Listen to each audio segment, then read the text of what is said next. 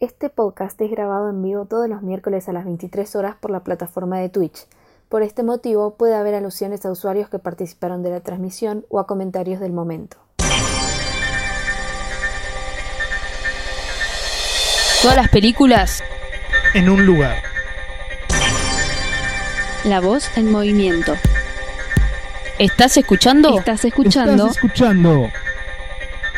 Los más odiados. Buenas, Olis, bienvenidos a un nuevo episodio, a un nuevo stream de Los más odiados. Hoy tenemos un programa, tenemos películas muy interesantes y tenemos, tenemos batacazos comerciales también. Estoy acá acompañado, como siempre, de Julieta Belén Calás. Olis, ¿cómo va? Y también de Camila Almada.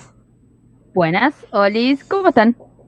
Ah, hoy tenemos, tenemos un alto programón, ¿eh? Tenemos un alto programón porque aparte creo que, si no me equivoco, es la primera vez que estamos incursionando en eh, cine nacional, ¿no? Creo que nunca habíamos hecho. Mm, no me acuerdo. Creo que ya hicimos, ¿no? Probablemente sí, pero no, no de esta manera, no en el podcast. No en el podcast, no, en el podcast. Claro. Eso, es lo que... ¿Estás, estás vos como una canción de Prince ahí, vos. ¿Cómo una canción de Prince? Only wanna see you. No. Y no Purple Rain, querido. Tenemos que hacer Purple Rain ¿eh? en la película. Está purple? ¿Yo estoy Purple? Vos estás Violeta. Yo estoy Violeta. No. Sí, Sí, Nico. Estás ¿Estás Violeta? Bueno, muchas ¿Lo que tenés gracias. puesto es azul Ah, o Violeta? Eh, o Negro. sea, la, la gorra es azul, el- esto es negro. No parece. Está bien, está bien, está bien. Soy, desde ahora soy Purple Man. Eh, Obvio. ¿Cómo anda Gonza? ¿Cómo anda. Johnny? Están ahí en el chat los pibes ya al pie del cañón. Ahí Gonza vino de un stream de Ghost of Tsushima estuvo buenísimo, buenardo. Así que, nada, bien ahí. Eh, bueno, eh, Belu, ¿vos qué estuviste viendo? Yo estuve viendo la Argentina de hoy, eh, que es eh, Medianeras, de Gustavo Tareto, que se estrenó en 2011, ya tiene sus años. Eh, y la verdad es que no, no hice una buena investigación, pero por lo que aparenta es una de las pocas películas que hizo el director, que ya había hecho eh, un cortometraje igual, o sea, había hecho un cortometraje, a lo, a lo Andy Muschietti con mamá, eh, hizo un cortometraje eh, resumido, digamos, de la historia, porque no tenía muchas ganas de hacer una, una película, la hizo en 2005 y después, bueno, se ve que pegó, ganó muchos premios eh, y pudo hacer en el 2011 la película que él también guionó. Eh, y la, la protagonizan eh, Pilar López Ayala y Javier Drolas. Lo interesante, por lo cual yo elegí esta película, es eh, el trato de Tareto para hablar de una película romántica, digamos. O sea, cómo, cómo agarra eh, la relación amorosa entre dos personas. Eh, y, la realidad es que él crea todo un marco en una ciudad eh, donde se, donde se va a desarrollar esta historia que en realidad se termina de resolver al final. No es algo que, no es algo que se plantea desde el principio. Entonces, lo que más me interesó de eso fue cómo utiliza la ciudad y el espacio urbano para hacer un retrato de lo que es ser un humano. No un ser humano, sino el hecho de ser una persona. Y cómo eso nos, eh, nos encasilla y nos pone en un lugar eh, del que a veces no podemos salir. Entonces me parece muy interesante todas las significaciones que tiene, todas... eh, en sí la historia de amor me parece como muy interesante porque, como les digo, no es una historia de amor que se plantea desde el comienzo. Es algo que se va dejando y se va armando hasta llegar al final.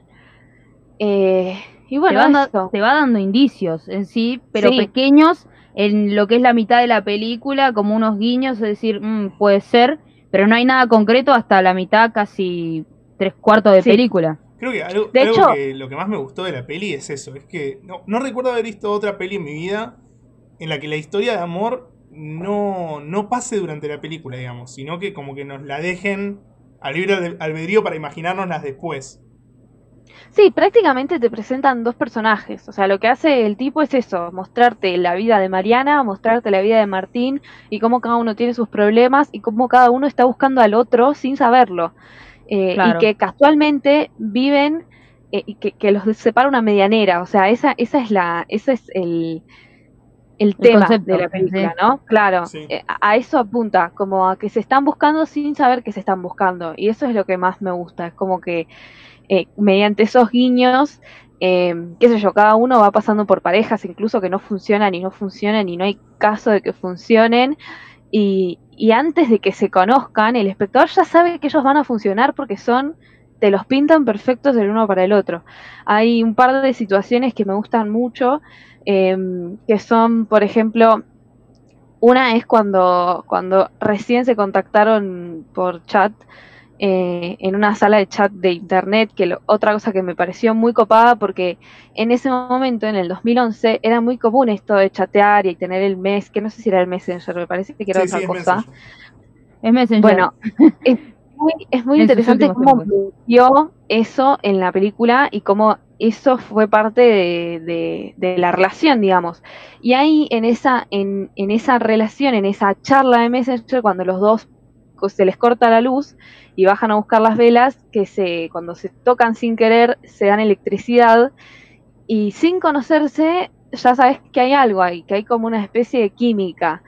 Eh, bueno, igual nada, eso es, eso es como la culminación de un montón de otras situaciones en las cuales sabemos que ellos van a enganchar eh, en algún momento. Y otra cosa que me gustó mucho es, que a mí me requedó, es el plano, eh, no sé si se acuerdan ustedes, eh, en el cual eh, ellos sin conocerse se cruzan en la calle y sus dos capuchas forman Sí. un corazón. Ah, está bueno. Eh, sí, y Ese creo que es el primer real indicio De que cuando se cruzan, porque en un, en un principio creo que habían pasado uno al lado del otro cuando pasa lo del perro, ¿no? De que, Sí. de que se tira por el balcón. Habían estado cerca uno del otro, pero ese es el primer indicio de que podrían complementarse muy bien entre ellos dos.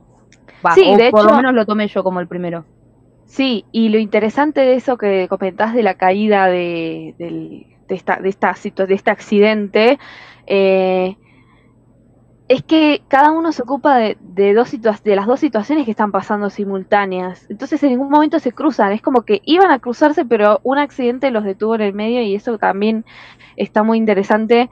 Eso, como ese cruce que vos decís es la- el primer encuentro y el primer momento en que decís, oh, acá va a pasar algo interesante. Em, Está bueno A mí nada. me parece, sí, me parece una película muy cuarentena.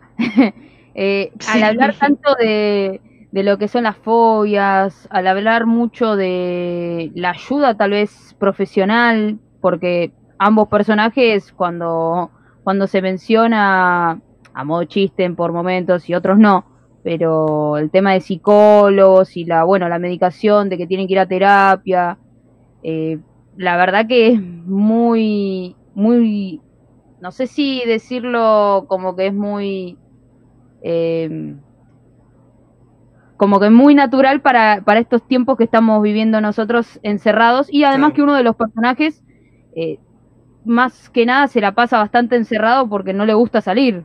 Que Sí. incluso yendo a terapia consigue la manera de poder salir un poco más y métodos para, para tener ansiedad en esos en eso en el tiempo que le toca salir. Sí, hay una, hay un encierro psicológico también de los dos personajes. Si bien el Mariana sí puede salir y decide, claramente es una piba que no es feliz con su vida, o sea, que y te lo demuestra y, y o sea, no, no, no trabaja de lo que estudió, eh, trabaja en un trabajo que no le gusta para nada, eh, está con perso- frecuenta personas que tampoco le gustan para nada, entonces es como que ambos están en ese constante rumiar cosas malas y negativas que les afectan en la vida. Y, está bueno ese planteo de- del encierro también.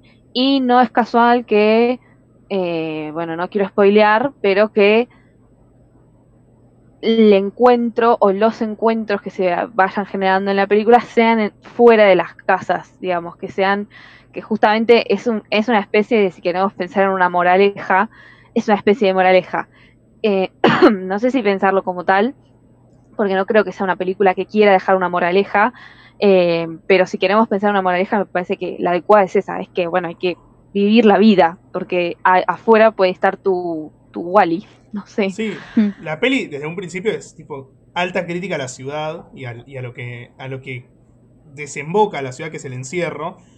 Eh, de hecho, lo vemos re explícito, no sé, hay una escena que, bueno, sacando el tema de que el perro se suicidó porque estaba encerrado, eh, hay una, hay una Sí, escena, sí.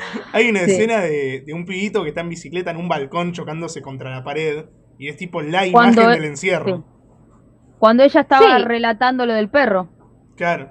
Sí, y aparte, eh, al principio es muy, a mí me resultó muy interesante. Personalmente soy muy partidaria de este tipo de películas que mm, socialmente o popularmente, por decirlo de alguna manera, se pueden catalogar como lentas, porque es como que tienen su tiempo de que van recabando información y se van juntando cosas. Y a mí, personalmente, me resultó muy interesante el comienzo con la voz en off de Javier Drolas, eh, hablando sobre las medianeras y qué es lo que pasa con qué es lo que pasa con la, o sea, ya te está planteando un montón de cosas, ¿no? En ese primer comienzo, ese primer monólogo, que son, no sé, creo que 10 minutos, 15 minutos, del tipo hablando de cómo la ciudad nos hace mal a nosotros, ¿no? A nosotros como personas.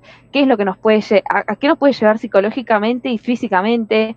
Eh, ¿Y qué es lo que nos produce que los edificios tengan la, arquitec- la arquitectura que tienen? ¿Por qué están puestos de determinada manera? Hay una frase que a mí me gustó mucho, que siempre me queda cada vez que la veo, que es... em, ¿Qué se puede esperar? Algo así era, ¿eh? ¿Qué se puede esperar de una ciudad que le da la espalda a su río? No, es terrible. O sea, el río, el río es el río y el mar, el océano, la- el agua, es, es casi un símbolo de libertad. Y nosotros construimos nuestra ciudad, o sea, estamos hablando de Buenos Aires, que quede claro que es una película argentina. em, le estamos dando la espalda a nuestra propia libertad. Em, lo cual me parece fantástico, o sea, resume un montón de cosas en, en eso. Em, bueno, me parece que trata bastante sobre sufrimiento, sobre el sufrimiento hu- humano, eh, construyendo este mundo urbano, que es un mundo que, que lo interesante también es que el director logra que sintamos asco por ese mundo prácticamente, y es el mundo en el que vivimos.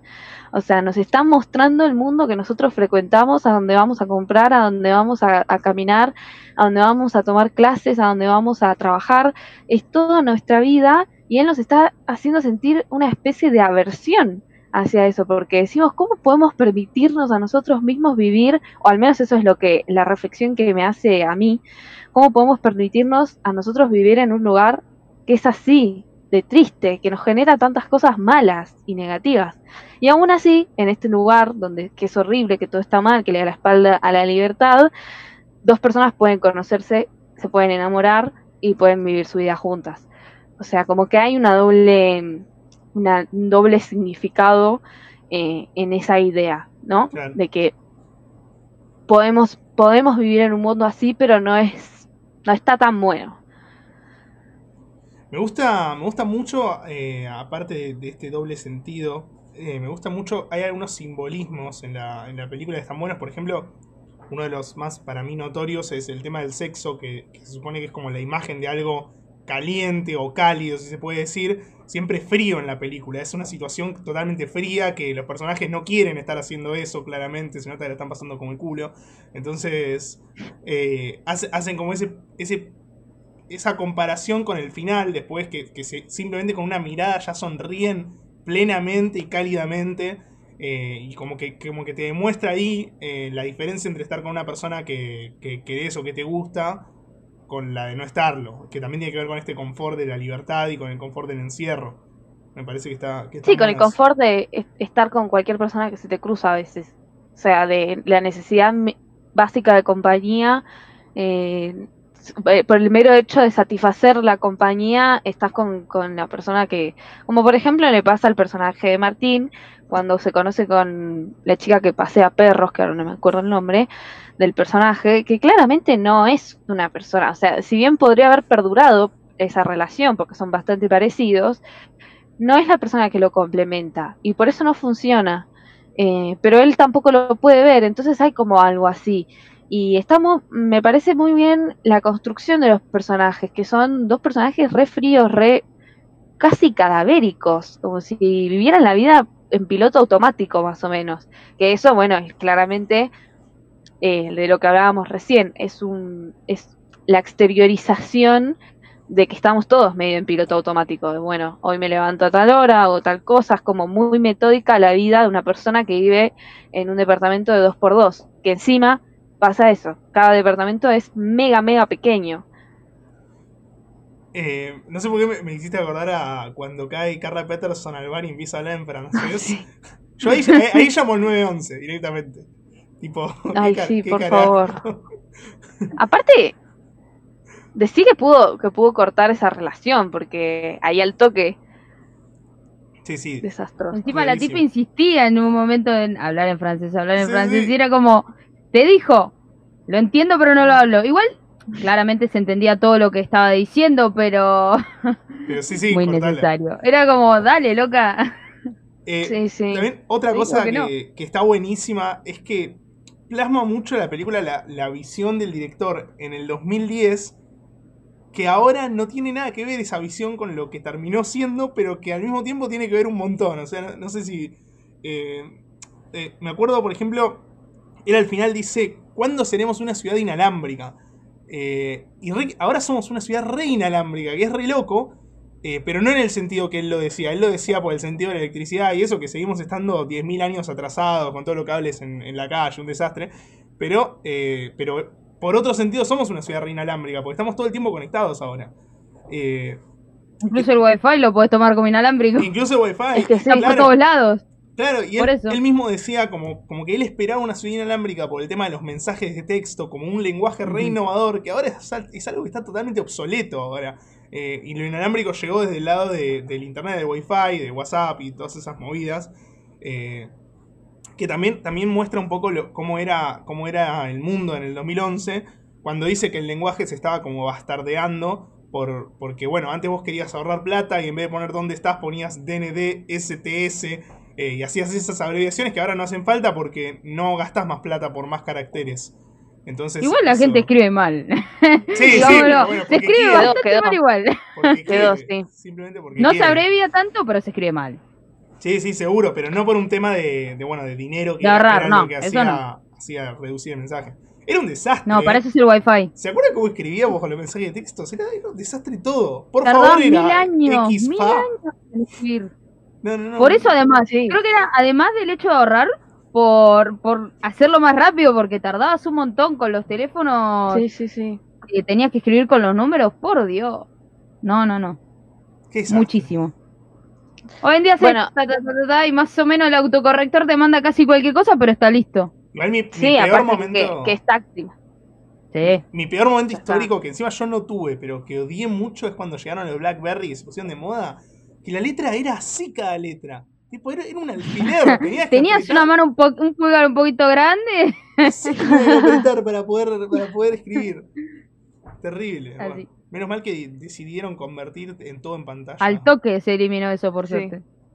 Al toque. Bueno, eso igual, eso que decís de la ciudad inalámbrica y todo, todo, para mí, todo ese monólogo del principio es algo que tenemos que llevarlo a los humanos, ¿no? O sea, todo, todo, todo no está hablando de la ciudad, sino que está hablando de la ciudad y de lo que le pasa a los humanos o en qué afecta a los humanos o qué, pas qué va a pasar con eso en el resto de la película. Digamos que tiene mucho que ver todo. Para mí es una conexión constante de, de lo que va a pasar o de lo que está pasando.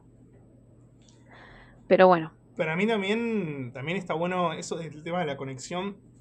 La película para mí cumple con dos cosas clave para, para atrapar público, digamos, que son el- la conexión educativa, si se quiere decir, y la conexión eh, de cultura pop, entre comillas, argentina. Eh, la, la segunda creo que la hace con los, bueno, con los actores, actúa la Nata, actúa Carla Peterson y, y Rafael Ferro. Sí. Y aparte que hay unos guiños, en un momento creo que están escuchando Basta de Todo, por ejemplo, eh, que es como que te, Ah, pone, te pone en contexto. Y después la, la conexión ed- educativa que a mí me, me gustó un montón en la película, que es cuando, cuando ella empieza a contar, tipo, por ejemplo, la estructura del planetario, que está sobre un eje triangular y es un, uno de los únicos edificios así, eh, o, que, o que el edificio... O te de- explica algunos edificios, sí. Claro, el edificio Cábana que dice que en 1930 era el más grande del mundo. Y esos datos que, que son re interesantes, vos te lo quedás al toque. Tipo, dice eso y decís, wow, qué copado. Y me parece que esas conexiones las hace muy bien con, con, con esas analogías y con el espectador para que se interese en esos temas.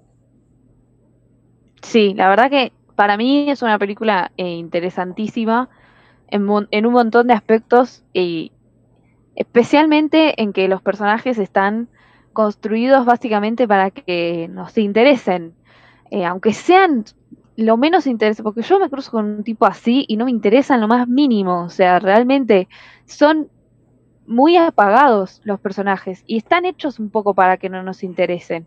Y aún así yo creo que un poco interesan, porque decís, ¿qué es lo que tiene qué es lo que tiene este tipo, qué es lo que tiene esta mina para que este director nos quiera hacer una película con dos personajes así. Eh, ¿qué, qué sé yo? Uno, uno, un espectador popular eh, que está acostumbrado quizás a lo más, eh, no sé cómo decirlo, a lo más, eh, no me sale la palabra. Entretenimiento más que. Sí, sí, pero lo más, lo que está más en el, en el mainstream, eh. Ah, Sí, sí, En sí, parte en cierto, sí. en cierto sentido sí, es como que no terminás de enganchar con algo así, es como que decís, "Mm, mejor lo saco y pongo Los Vengadores, o sea, Claro. es como que, También- claro, por eso hay mucha gente que no tolera las películas que son lentas, que en realidad son más Claro. ricas en lo que es la narrativa y la manera de contar y se puede tomar mucho mucho tiempo en solamente enfocarse en, no sé, en un plano que vos decís, es un plano genial, brillante, pero si no tenés tiempo para mirarlo o no te interesa mirarlo, que, que estás apurado para ver la película, parece, eh, obviamente te lo vas a perder y vas a decir, ah, esto es aburrido, chau, y lo sacás y pones una de Rápido y Furioso. es que Sin desprestigiar que- a ninguna película, pero sí, es sí, así. Exacto, es que es que hay una hay una realidad que es que, que es que mal que nos pese, a mí me encanta Marvel también, digo, hice el ejemplo de los Vengadores, pero hay una realidad que es que hay cierta simpleza en un montón de cosas y yo si no tengo ganas de pensar, no me voy a poner a ver, no te digo medianeras porque tampoco es para recontrapensarla, pero no me voy a poner a ver, no sé, David Lynch, si no tengo ganas de pensar, me voy a poner una de Marvel o me voy a poner una una comedia romántica yankee, o sea, digamos, uno sabe a qué ir cuando tenemos ciertas necesidades. eh, y en este caso, como digo, no es una película recontra para pensarla, pero sí es una película en la que tenés que tener claramente ganas de verla. Si la pasás por la tele, no te vas a querer quedar viéndola porque es cero, cero atractiva. No, el chabón, hay varios momentos en los que te muestra planos de medianeras nada más. O sea, Sí. eso jamás te puede interesar. Si, Todos si edificios persona- que decís no tienen nada gracioso, nada, nada Sí. interesante, los conocemos porque pasamos por Capital. Igual me, Exacto. me sorprende mucho que no se haya estrenado, o, o por ahí sí se estrenó, pero no tan a gran escala, digamos, en cines comerciales la película, porque está realmente buena como para, para estar en el cine y para, para llamar la atención.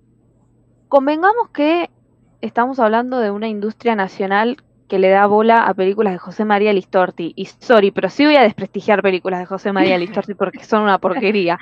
Pero a lo que voy es, cuando vemos películas eh, de cine argentino en el cine, por lo general son películas de ese estilo. Bañero 5, no sé, cualquier cosa que no es esto. Eh, incluso, o sea, ahora estamos volviendo un poco a hacer películas tirando a mainstream, como por ejemplo La Odisea de los Giles, El Robo del Siglo, son películas que tranquilamente podrían pasar por eh, películas yankees, obviamente que no, no es lo mismo, ¿no? Porque son temas puramente argentinos, pero si vamos al tema productivo, esas películas pueden tranquilamente eh, pasar por, por, por yankees.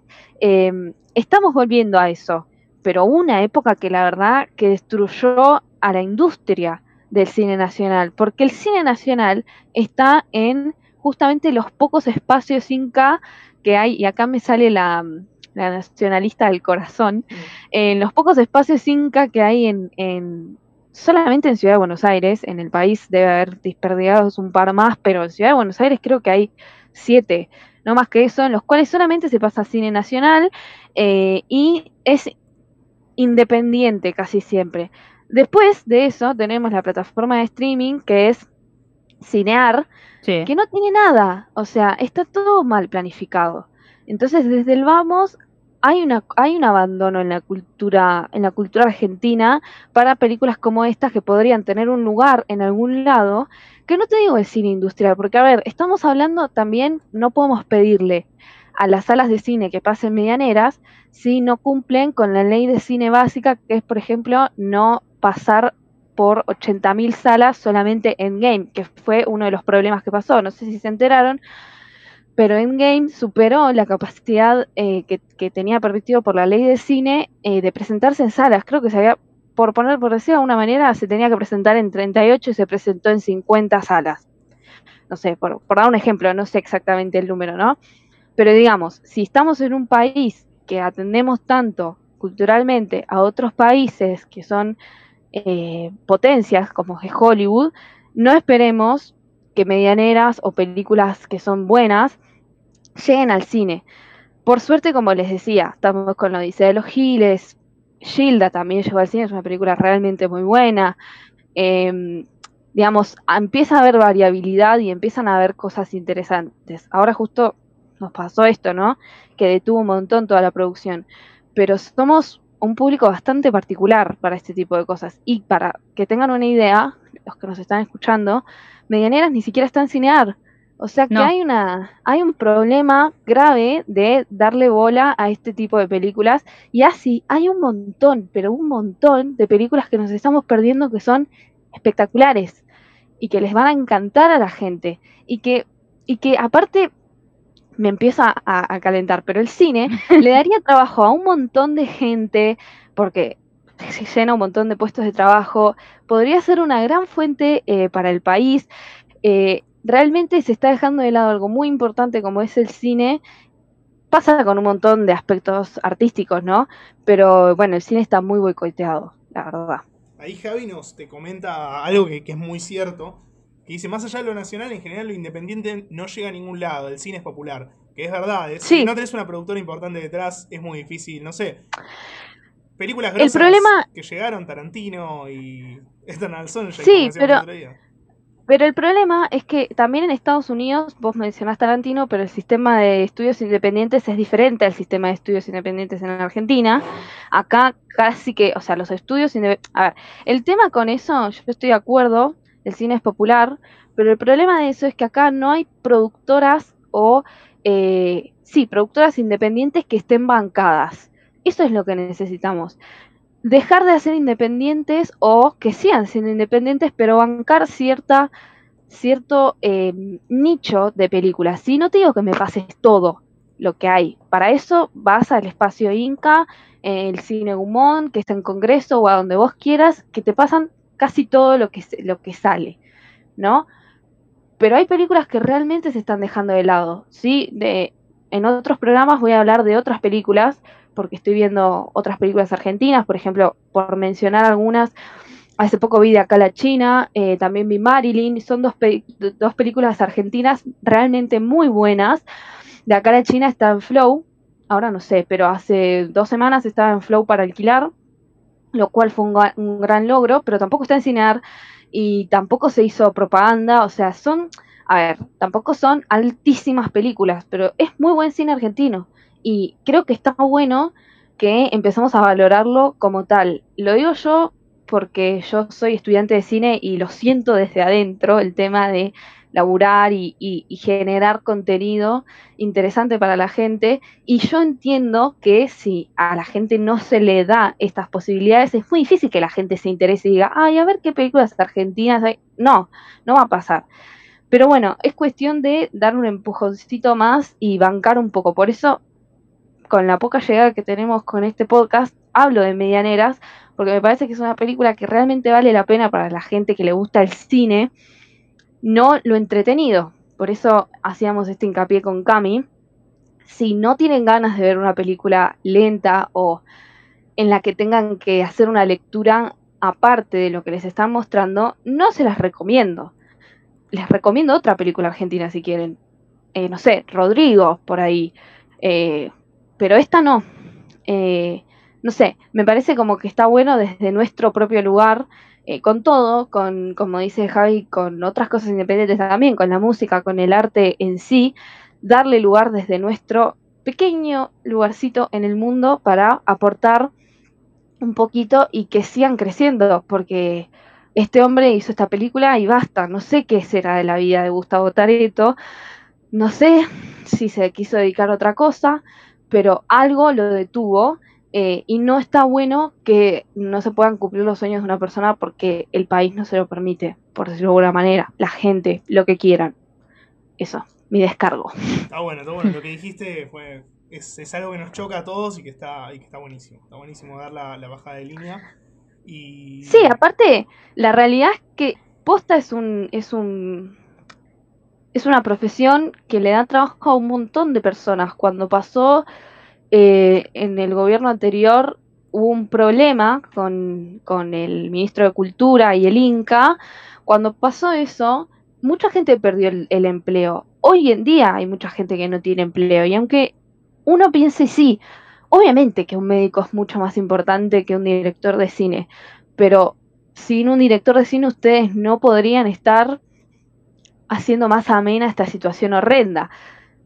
No estoy desprestigiando nada, ¿no? Pero digo, hay que darle a cada uno su lugar y tratar de dar un empujoncito a todo. En mi Instagram tengo ahí mi arroba.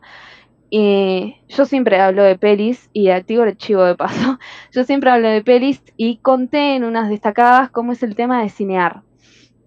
El cinear, les recomiendo mucho que si quieren dar el aporte, lo hagan entren a Cinear y vean, es gratuito. Pueden alquilar y de paso eso le va eh, un cierto porcentaje al Inca, lo cual está, siempre está buenísimo, pero eh, es como para conocer, para chusmear. Pueden también buscar en Google medianeras, ponerlas. Si a los 10-15 minutos no les gusta, sáquenla. Pero aunque sea, intentaron y hicieron la ese oportunidad. mismo esfuerzo. Exacto. Y eso último que dijiste me da el pie para preguntar si viste qué película eh. Yo tengo una pensada, eh, tengo una pensada para esta. Para mí hay que borrar, hay que borrar esta sección. Sí. No, no yo sirve. la rebanco, yo No la sirve. Y más, y voy a decir, para mí, mirate Medianeras si te gustó la trilogía de eh, Before Sunset. Con Ethan Hawke y. No me acuerdo el nombre Ah. Buena, Pero- ¿eh? Pero para mí va por ese lado. es buena. No, Es no buena. tenía como un aniversario de que eran 15 años, no, 20 años de, de que se estrenó la película, una cosa así. La primera. Puede ser, puede ser. Ahora ahí estoy. Más eh, o menos este mes, creo. Sí. Creo que fue ayer o el lunes. 1995. Sí, Sí. porque yo lo vi. 15 años de la primera Sí, sí, sí, sí. Tenés razón. Eh, A ver, bueno, déjame pensar. esa- esa Los más datados. Los más datados. Vuelven los más datados. Efemérides. Efemérides. Yo lo había visto por ahí, me pareció. Espero que no nos haya abandonado gente porque yo di mi, Tu descargo. Sí, yo estoy Sí. a punto de salir. Ah, bueno. Andate. Chao. Uh, chula. mala. Se fue, fue. Era A obvio. ver si, a ver si entra ahora. Listo, nos, le tomamos y el la canal, película el que sigue es la. Ah, no, la, la que vi. No, la tuya. Para, yo estoy pensando qué puedo decir para. ¿Se fue en serio? Bueno, un Sí. bobo. Ahí vuelve. Ahí volvió. Bueno, Eh, ¿Cómo es el Em, dicho ese? Del que el que se va nunca Se va lo sin que lo echen, no sé. vuelve Ah, sin que lo. Uy, uy, uy, Llamen, todo trabado. El que se va sin sensación. Sí, sí, sí, sí, Esperen, se me escucha trabado porque tal vez es el internet. No, se escucha bárbaro. Ah, bueno. Bueno, vamos a pasar a la, a la siguiente peli. Cami, ¿vos qué estuviste viendo? Zafé del. Sí. Zafé del elegir película. Eh, bueno, Eh, qué viendo- mala onda. Mirá lo que dice Javi. Está bien, está Uh, bien. che, yo no Qué leo. mala onda, viejo, Está bien, eh. está bien, está bien. está- está- Dice, dice, revisá los Sí. seguidores, Nico, me parece que se bajaron 50. Acá me está avisando Bueno, producción por Guaracha que tenemos que suspender este stream. Eh, Así que, nada. Chau. chao. Nada. Bueno, Cami, ¿vos Re qué que no tenía de viendo? retorno. Mal. Re mal actuado aparte. Tipo, dice así. Mal. Bueno. Se tiran palos todo. Nos odiamos. Eh, sí, Somos por los eso más somos los más odiados.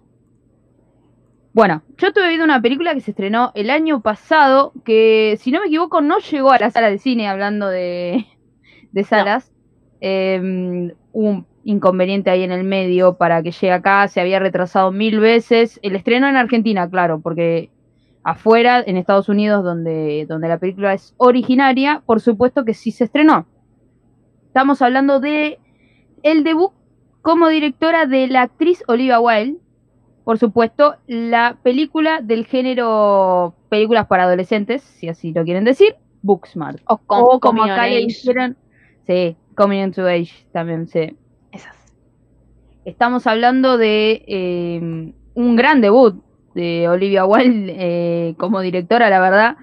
Era bastante inesperado que debute de esta manera, ¿no? Porque estamos hablando de una película que eh, recibió muy buenas críticas en un principio, eh, tanto en, lo que se imaginen, Rotten Tomatoes, en el público, hasta tiene el dato curioso que lo voy a tirar después, pero estoy hablando de críticas, así que... Y gente que la reconoció. Había Obama todos los años hace una lista de las de las películas que le gustaron en ese año, en ese mismo año. Y esta es una de, la- de las películas que logró su puesto en, en la lista de Obama, cosa que es bastante piola, por así decirlo, para ellos, porque Obama lo publica y sale por todos lados eso Claro. esa lista. Entonces hay mucha gente que después se pone a verla. Bueno, ¿de qué trata esta película? E- Es, sencillo, es, Es más, es bastante comparada con, con una misma película, también bastante buena, aunque quedaba en el tiempo en ciertas temáticas, que sería Superbad. Eh, ¿Qué pasa? Tenés las dos adolescentes en la sinopsis, vamos a aclarar. Dos adolescentes que son mejores amigas, Amy y Molly, eh, que son las mejores en, en la escuela y, em, ¿cómo se dice? Pasaron toda la secundaria sin salir estudiando porque querían llegar a buenas universidades y tener una buena carrera y están ahí en el top, entonces resignaron lo que era la vida social, por así decirlo, por estudiar. Toda Y la secundaria. se- claro, toda la secundaria. Cuando se enteran de que esas personas que ellos tal vez eh, miraban un poco por debajo porque salían todo el tiempo y que, bueno, no solo salían todo el tiempo, sino que ellas, cre- ellas también eran un poco prejuzgonas en el hecho de, mm, eran prejuiciosas y decían, si vos salís todo el tiempo no podés tener buenas notas. Se enteran Sí. de que, de que las que, de que sus compañeros, que se esforzaron menos, a su parecer, también consiguieron entrar en grandes universidades. Y deciden, eh, en la última fiesta que se organiza, que ya ya estaban en fin de año, salir y La noche antes de la graduación. la noche la antes de la graduación. Y tienen una odisea por el hecho de que no saben dónde queda la fiesta. Entonces, les Sí, nadie se los quiere decir. Claro, nadie se lo dijo porque tampoco hablaban tanto con los demás. Eh, así que tienen una odisea para llegar a esa tan famosa fiesta que iba a ser legendaria porque iban a hacer todo lo que no pudieron hacer en como 5 o 6 años. Eh, bueno, está protagonizada por Vinnie Feldstein, que hace de Molly. Eh, como dato curioso, su, es hermana de Jonah Hill, quien es protagonista de otra Coming to Age, Es igual. otra película Coming to Age, eh, que sería Superbad. Esta película que Ah. es tan similar y que las comparan tanto, bueno, ella es la hermana de, Jonah no, Hill. no sabía ese dato, pero ahora que me lo mencionás son iguales. Claro. cara, bueno, Jonah. Hill en realidad se llama Jonah, Jonah Hill Feldstein. Claro. Solo que usa su nombre hasta ahí, cortito. Así Sí. que es el, el mismo nombre. Bueno, ella también es, es conocida porque antes había estado en Lady Bird. Eh, Caitlin Denver. También haciendo hace un personaje parecido, ¿no? Sí. En Lady Bird. O sea, la, la amiga de la- protagonista. la mejor amiga. Claro. En este caso igual son las dos coprotagonistas. eh, Sí, tienen como igual peso los personajes. Eh, Caitlin Denver, que hace de Amy, eh, estuvo en Short Term 12, en- que es una película donde estuvo Alison Brie. No, Alison Brie no, Brie Larson. eh, muy... sí, me las confundí. Brie, Muy buena. Alison Brie no, como, como Brie la Larson. Larson de Tierra 3. Sí. Claro. O de la tierra de Community. Eh, no, estuvo Brie Larson. Muy buena crítica. Es una película independiente que, que está muy buena. Yo la vi y la verdad que está muy piola. Si la quieren ver, ahí para, para recomendar. Eh, De repetir y el nombre, Cami. Short Term, Short Term 12. O sea, Short Ah. Term 12. Me gusta, me gusta de Booksmart. Yo la vi hoy la peli. eh, la, la vi hace poco y me gustó mucho. Me gustan mucho las Quiero críticas. hacer- ¿Cómo? Quiero hacer un comentario, nada más. Sí. Eh, un paréntesis, abro paréntesis, sorry, ¿no? Que te lo, que te corté el chorro, pero em, aún abro paréntesis, esa pe- pe- actriz, la que dijiste que ahora no me sale el nombre, em, Caitlin Denver. Dever. Creo que es esa. O Brie Larson. Porque ya si No, era Brie. Larson me parece raro. No, la otra, la otra, la otra. Eh, la protagonista eh, Sí. actúa, es protagonista de también de una serie que es muy, De muy Netflix. buena y que la súper recomiendo y que es una Sí. miniserie que se la comen en media tarde, que se llama Unbelievable, eh, que estuvo nominada y ganadora y de hecho, ah no, iba a decir algo que no Un gran reparto tiene. Y además Sí, es, es muy fuerte la, la serie. Es muy fuerte, está basada en hechos reales sobre una chica a la que violaron y no le creyó la policía, nadie le creyó eh, sobre la violación. Es realmente muy fuerte, eh, pero es muy, muy buena, chicos. Se lo súper recomiendo. Está en Netflix, cierro paréntesis. Es original de Netflix. original. de Es, Netflix. es genial. Eh, también la tenía anotada para, para recomendarla. Era, era probablemente la recomendación. Es que es muy buena.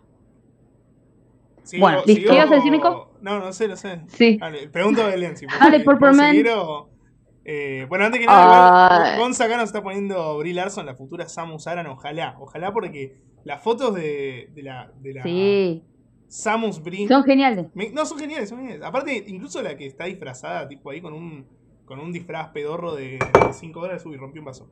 Eh, está genial, está genial.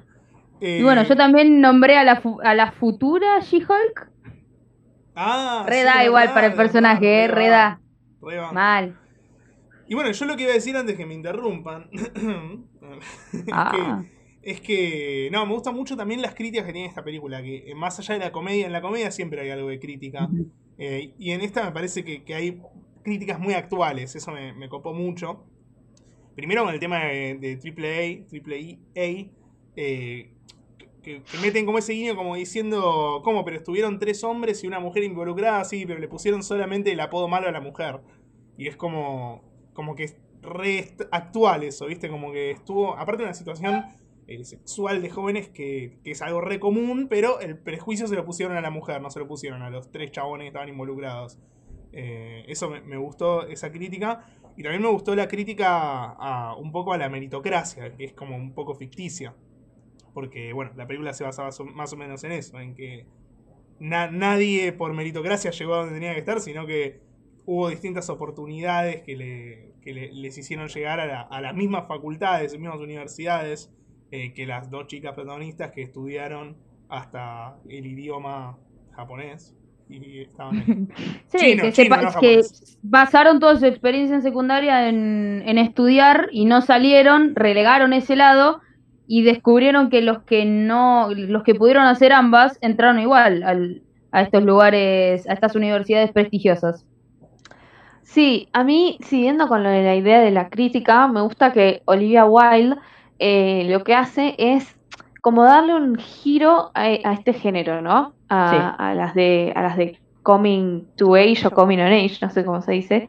Eh, pero realmente es un, es un giro, digamos. No estamos acostumbrados a ver A ver, la realidad es que las películas de este género son todas bastante parecidas, tienen más o menos la misma trama, que son adolescentes, que, bueno, son adolescentes claramente, tienen determinados problemas de adolescentes, digamos, hay cierto, eh, cierta continuidad en el género. Eh, pero la realidad es que Olivia Wilde lo que hizo inteligentemente fue ponerle unos tintes de crítica, como dice Nico, y de actualidad, y de cosas que tenemos que naturalizar en una película que consumimos como si nada, por decirlo de alguna manera, ¿no? Una película cualquiera, como de este género, que, po- que podemos llegar a consumir haciendo zapping, que vemos así nomás, que, la, que nos entra por los ojos y queda ahí. En este caso, Olivia Wilde lo que hace es poner ciertas cositas como para que nosotros digamos, wow, eh, hay, o sea, como que le está, me gusta pensar eso, como que le está dando un giro al género en ese sentido. Me parece que eso es lo destacable de esta película, que no es otra más del género, sino que tiene algo diferente y, y la realidad es que es súper natural, o sea, todo lo que, lo que en otras películas tienen que remarcar como, no sé, como por ejemplo que la protagonista sea lesbiana, en algunas películas es como que está súper remarcado o súper como banalizado, sexualizado, todo mal.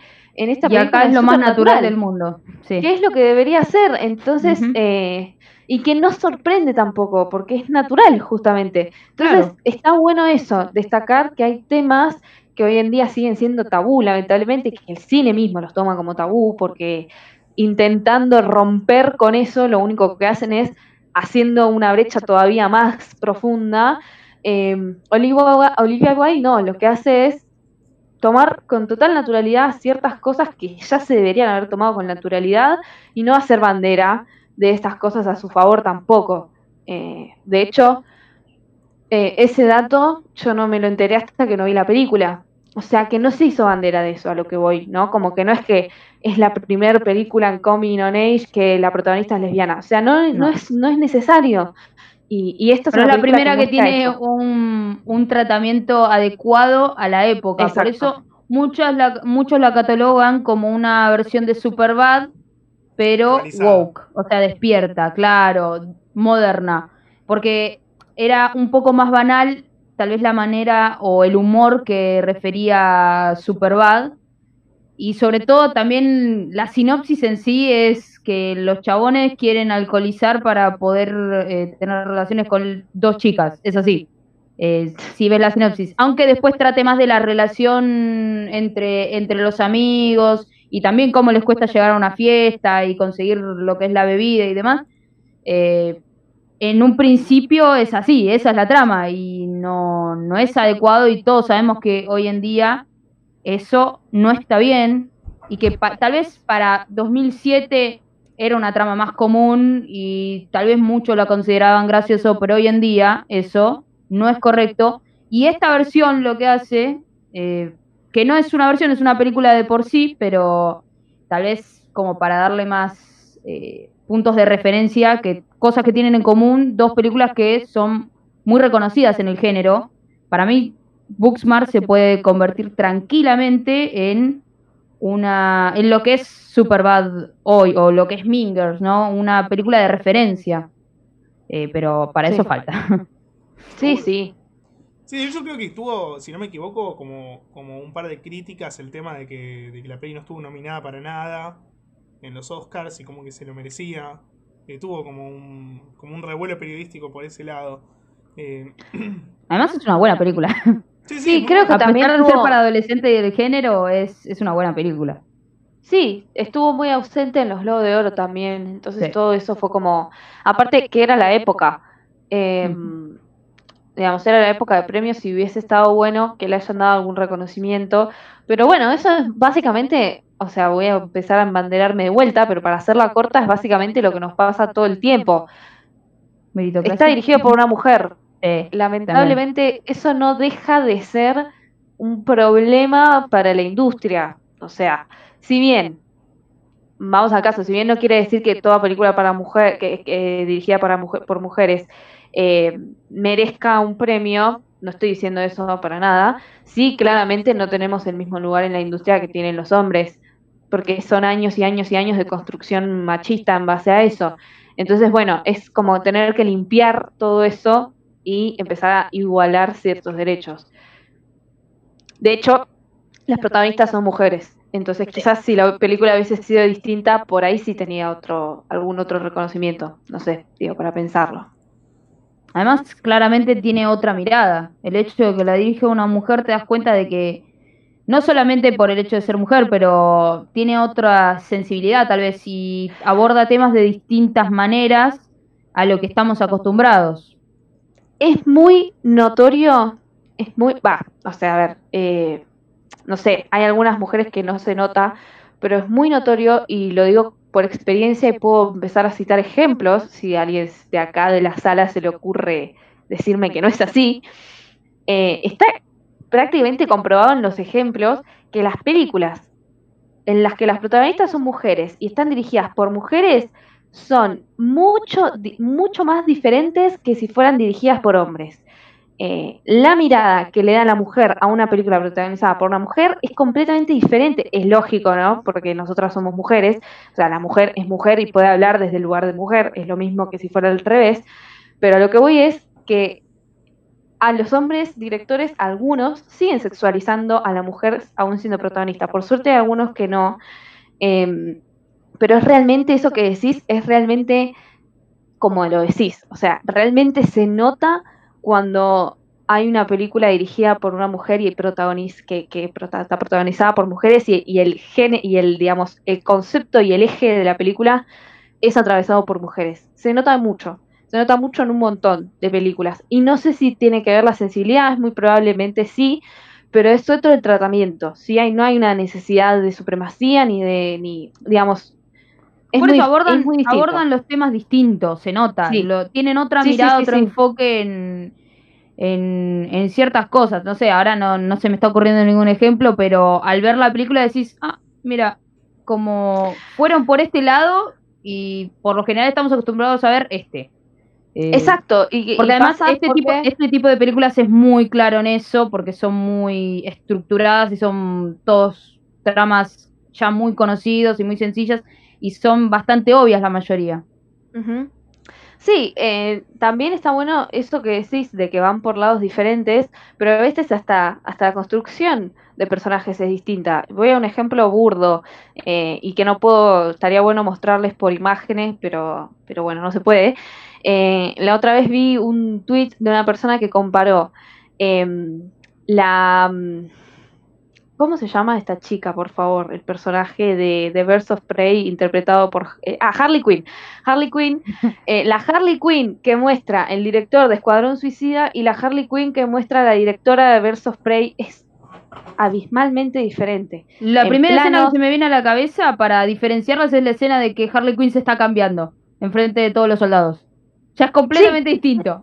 Pero toda, toda. Hay, e, este tweet mostraba los planos, unos planos. En un plano de Escuadrón Suicida, em, muestran a Harley Quinn eh, de una manera, con corpiño, completamente sexualizada, y en el plano de Versus Prey la mina está con un arma de este tamaño, sopapeando a todo el mundo, y claramente hay una diferencia, o sea, me voy a este ejemplo que es burdo y que todos conocemos, por eso. así hay ejemplos un millón. Yo estoy estudiando y encontré también dos películas mexicanas, una, las dos sobre mujeres, personajes mujeres, eh, una protagonizada, una dirigida por hombre y la otra dirigida por mujer, y es totalmente diferente. O sea, el lugar que se le da a la mujer desde mujer y desde hombre es súper distinto. Es lógico, no podemos esperar otra cosa, no podemos pedirle a los hombres que se pongan en nuestro lugar, así como no sería al revés. Pero bueno, podemos pedirles que dejen de hacer películas sobre nosotras que nosotras nos encargamos. No, eso y además de que se termine de hacer la deconstrucción, ¿no? Eh, creo que con eso ya va a ser un paso muy grande para que todo esté... Sí. No sé si, no sé si va a estar igual en el tema de las miradas y demás, pero al menos no va a estar tan banalizado el tema porque hay mucha diferencia y no está bueno. Realmente no está bueno. eso que dice... Gonza, bueno, justo digo, sí, Que, dice que está de acuerdo, creo que la única excepción que se me viene a la mente es Ari Aster de Midsommar y me parece bárbaro el ejemplo. Tiene razón, sí. El mejor ejemplo. el mejor ejemplo. es uno muy boludo, pero eh, para mí ellos lo hacen más por un tema de, negocio, obviamente, ¿no? Que más que por, por ideal. Pero eh, todo lo que es Disney está, está en camino de construcción. Más las películas de Marvel, las películas de Star Wars, eh, tienen como esa baja de línea de construida. De poner protagonistas ahora también. Claro. A mí lo que me pasa, Lo que me pasa con Disney, eh, primero voy a decirlo, el comentario de Gonza es así, a mí también, o sea, si me pongo a pensar, seguro se me ocurren. De hecho, he visto películas que dije, ah, mira la mirada que le dan, digamos, lo puedo, lo puedo distinguir, pero ahora se me ocurre Jordan Peele eh, con As, por ejemplo, que yo creo que le da como que es claramente no va por el mismo lado, igual que Midsommar, em, pero, pero sí el lugar que tiene... No me salen los nombres hoy. Lupita Nyong'o en la película es... Eh, es muy distinto al que le hubiera dado una persona que no tiene esa perspectiva de género, aunque sea lo está ampliando. También considerando, no me quiero entrar en el tema, pero que Jordan Peele es negro y que en todas sus películas eh, la, él rescata ese tema del racismo, entonces es como que está hablando desde una minoría, entonces es como irónico que no hable bien o le dé una mirada desde a otras minorías en ese sentido. Y lo de Disney, a mí lo que me pasa con Disney es eh, que me alegro mucho, pero no me llega, porque yo siento que es como decir, lo están haciendo por negocio. Hay un proceso, estoy de acuerdo, tiene que pasar, pero a mí me molesta, y me molesta, es muy personal, pero me molesta que Marvel saque, que sea una super noticia de que Marvel va a sacar al primer superhéroe chino, al primer superhéroe negro, a la primer superheroína lesbiana, al primer superhéroe gay. No me gusta que sea noticia de eso. Espera, no es mostrame en la película. No es un quilombo de Disney, eso es un problema de periodismo en realidad, de la comunicación. Sí, obvio que sí, obvio que sí, pero eso es algo que circula y que está aprobado. A ver, es, es verdad eso que decís, pero no deja de ser un negocio para Marvel. Poner ciertas, eh, ciertas minorías, digámoslo así. Pero por ejemplo, lo que sí, sí, lo que hicieron con A Black ver. Widow me pareció espectacular, por ejemplo. Y lo hicieron calladitos, y ya está, ¿me entendés? Todo lo que hicieron con Black Widow, todo, el personaje, ahora la película que no la vimos todavía por mala suerte, pero, pero digamos, va a otro punto, estoy de acuerdo. No me gusta que se sigan haciendo noticias de esto, no es noticia, ya está, superémoslo, viejo.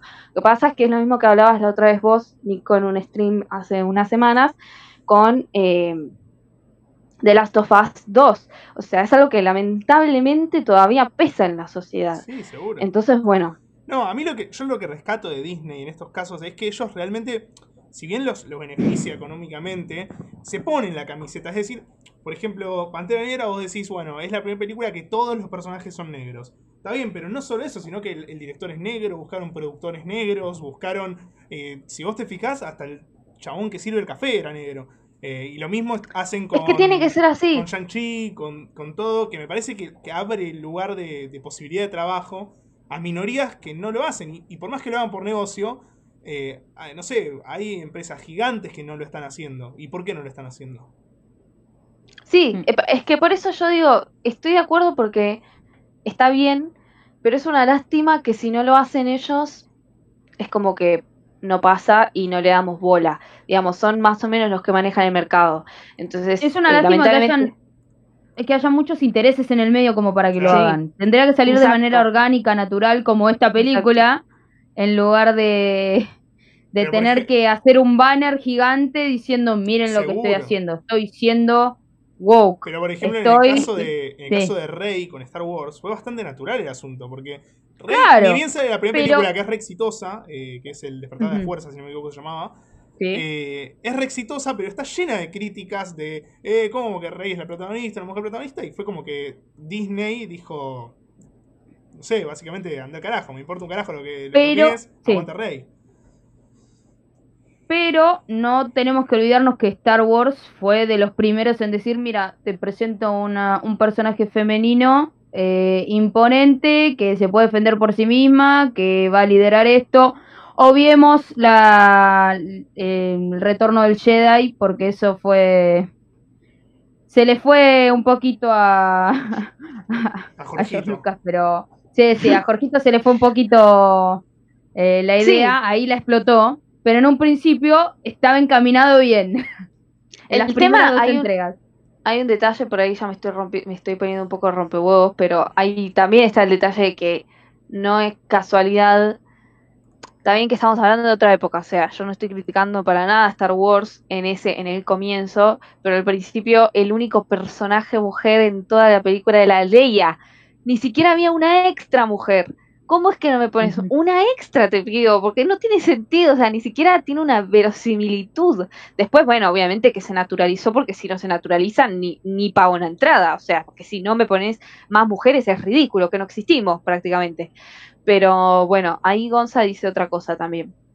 Sí, que es cierto que dice que, por más que, bueno, lo que decíamos antes, que por más que sea un negocio, eh, tiene que estar la intención de abordarlo, que es importante que esté, y que a veces es difícil separarlo, como en estos casos. Porque, Sí, obvio. porque en el caso de Star Wars y Marvel, los dos son Disney y los dos eh, tienen la misma intención, pero en Star Wars salió un poco más naturalizado que quizás la escena de, de Endgame donde se juntan todas las mujeres y, tuvo muchas críticas porque realmente quedó forzado, por más que, por más que el mensaje fue hermoso lo que dieron. Quedó forzado porque no es que los encontraron naturalmente a todas las mujeres, sino que de la nada estaban todas separadas y aparecieron en el mismo plano. eh, y quedó raro, pero me pareció lindo hacerlo. O sea, yo no lo discuto porque está buenísimo el mensaje. Pero fue forzado meter esa escena ahí y claramente fue más por negocio que por ideología. Eso y después hubo otra, creo que fue en Infinity War, ahora no me acuerdo, que... mm, eh, Bueno, buah, ahí- no me salen los nombres. Ahí está el ejemplo ju- Elizabeth justo. Olsen dice, she's, she's not alone. Bueno, y esa, queda re bien esa parte. Esa parte te parás y Sí. aplaudís. No está, ahí Sí, no más o menos, pero pará, pero, pero no te la quiero bajar, pero eh, Black Widow estaba peleando con, con la otra, que es una mujer también, o sea, como que seguimos en lo mismo. A ver, yo no por eso no quiero ser detractora, está buenísimo ese Funko. Vengo a presumir mi funquito. Ay, es hermoso. La es- princesa es Leia. mío, eh, que no tiene género ni siquiera. Ay, yo no tengo. Es, es tan inclusivo que no tiene ni género. Vos y tu BB-8.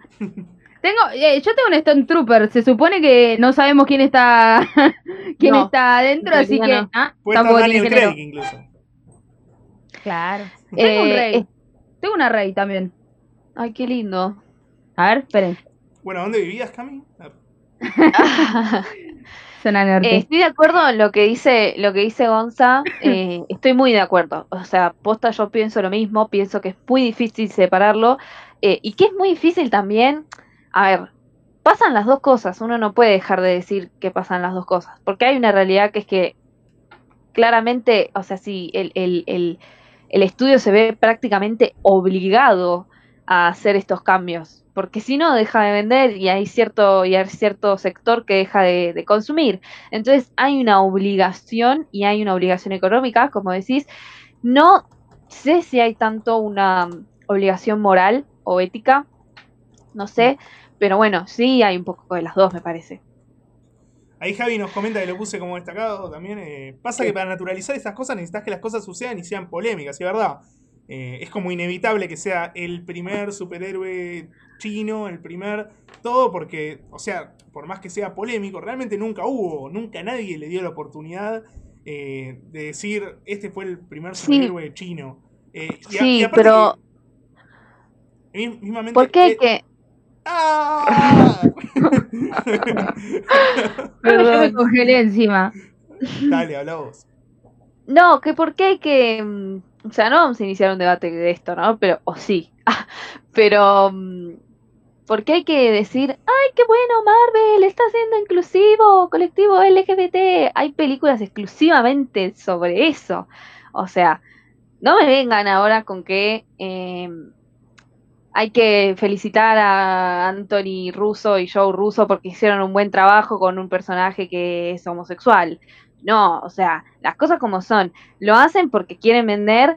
Hay una necesidad de, de venta, hay una necesidad de un montón de cosas.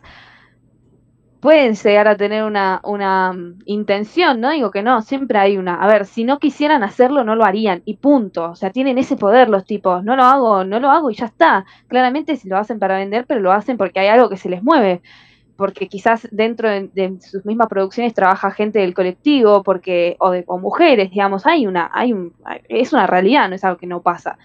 Eh, pero bueno, tampoco es cuestión de, digo, por eso me molestan las noticias, eh, por eso me molestan ese tipo de noticias, porque yo, por lo menos yo, soy partidaria de no hacer abanderamiento de cosas que ya deberían, está bien, no están naturalizadas, pero entonces naturalicémoslas nosotros mediante el periodismo, mediante las pequeñas cosas y dejemos de hacer noticias sobre algo que Claro, pero hay una dicotomía que es que si nadie, si nadie lo hace noticia, nunca se va a naturalizar también. Porque ¿Por va a pasar y- No, a ver, no, hay el- distintas maneras de.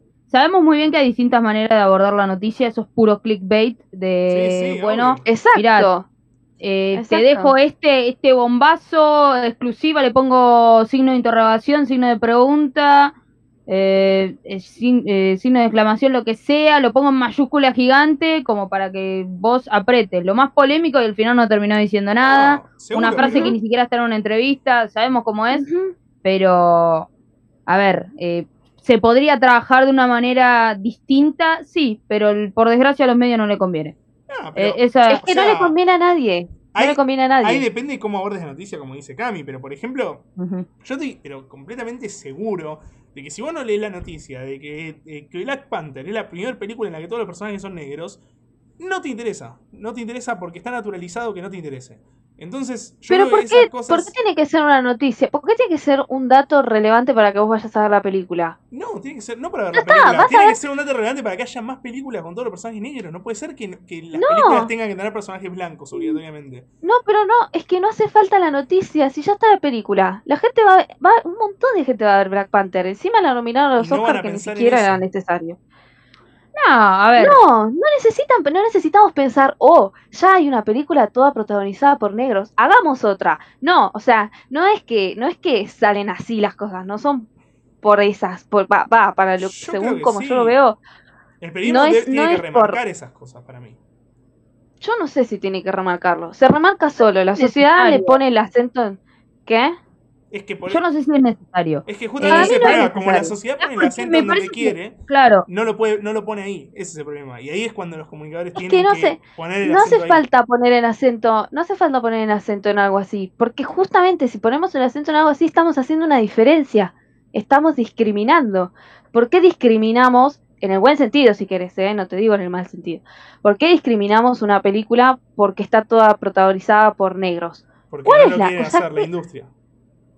Pero no es que no lo quiera hacer la industria, en Estados Unidos hay, a ver, para eso, ¿por qué no están las mismas noticias sobre Jordan Peele que está haciendo unas películas sobre el racismo que te caes de culo? Hay. Porque no, no, no vende, no, no pasa por ahí. Y el chabón claramente lo hace porque es negro, porque es una problemática que lo atraviesa él desde su lugar. Y, y Black Panther estuvo, a ver, otro ejemplo, ¿no? Como para no irnos a, a- a Marvel si quieren. Pero pasó, y la vimos con Nico, la película, estuvo nominada y ganó a Mejor Película Extranjera una película chilena sobre una historia basada en hechos reales sobre una travesti sí. una porquería la película. A mí no me gustó para nada. O sea, me- para mí lo más, lo mejor, o sea, lo mejor no. Lo único que tenía la película era el travesti. Y eso es lo que vendió y es lo que necesitó, digamos, es lo que la puso en ese lugar. A ver, No como estaba hecha la película. ¿Por qué no es la película y es el tema? No sé si se Bueno, entiende. muchas críticas han surgido también porque justamente Black Panther fue la primer película nominada a mejor película, me parece, de, de Marvel, teniendo películas previas que fueron mucho mejores. Pero tal vez no cumplían con los estándares que querían o no eran lo suficientemente O no eran, diversas, o eran de superhéroes, entonces. No sé Bueno. si suficientemente diversa es la palabra, pero o lo que diría, bueno, diverso, diversamente suficiente como para que pueda entrar en esa categoría. Ahí No nos, sé. suma, ahí nos suma Javi y ya con esto vamos cerrando un poco el debate porque se nos está yendo por las ramas el, el stream. Que, que no siempre es un tema de venta. Fíjate el hate que tuvo Capitana Marvel o de las Sofas 2. Si fuera por marketing y por vender, harían lo mismo siempre.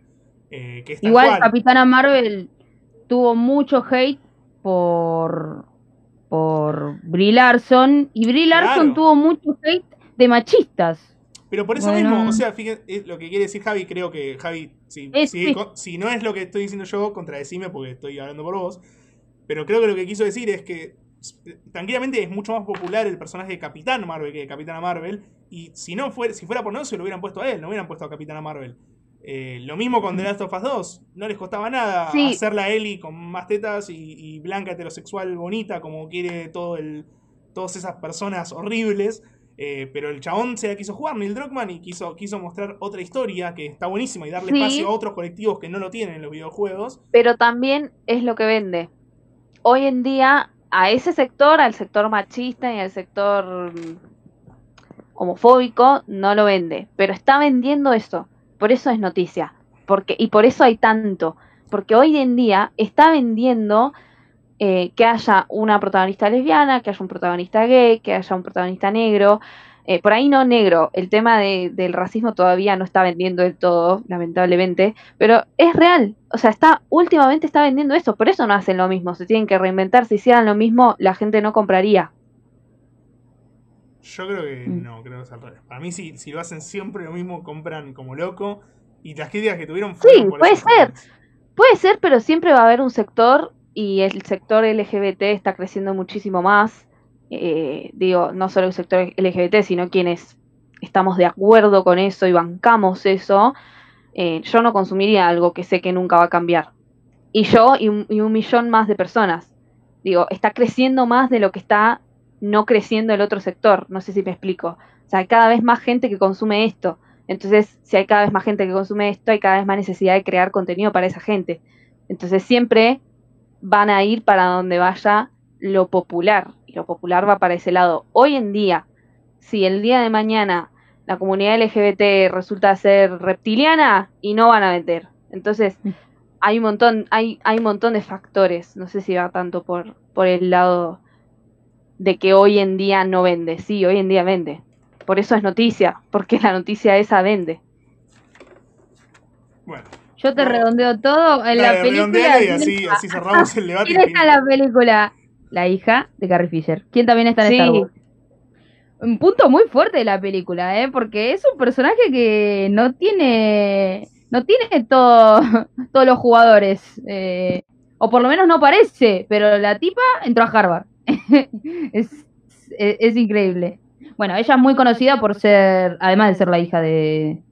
De Carrie Fisher, nieta de Debbie Reynolds, eh, ahijada de Meryl Streep. es conocida por sí, por, eh, por la serie Scream Queens y American Horror Story, además de la saga de Star Wars donde participó.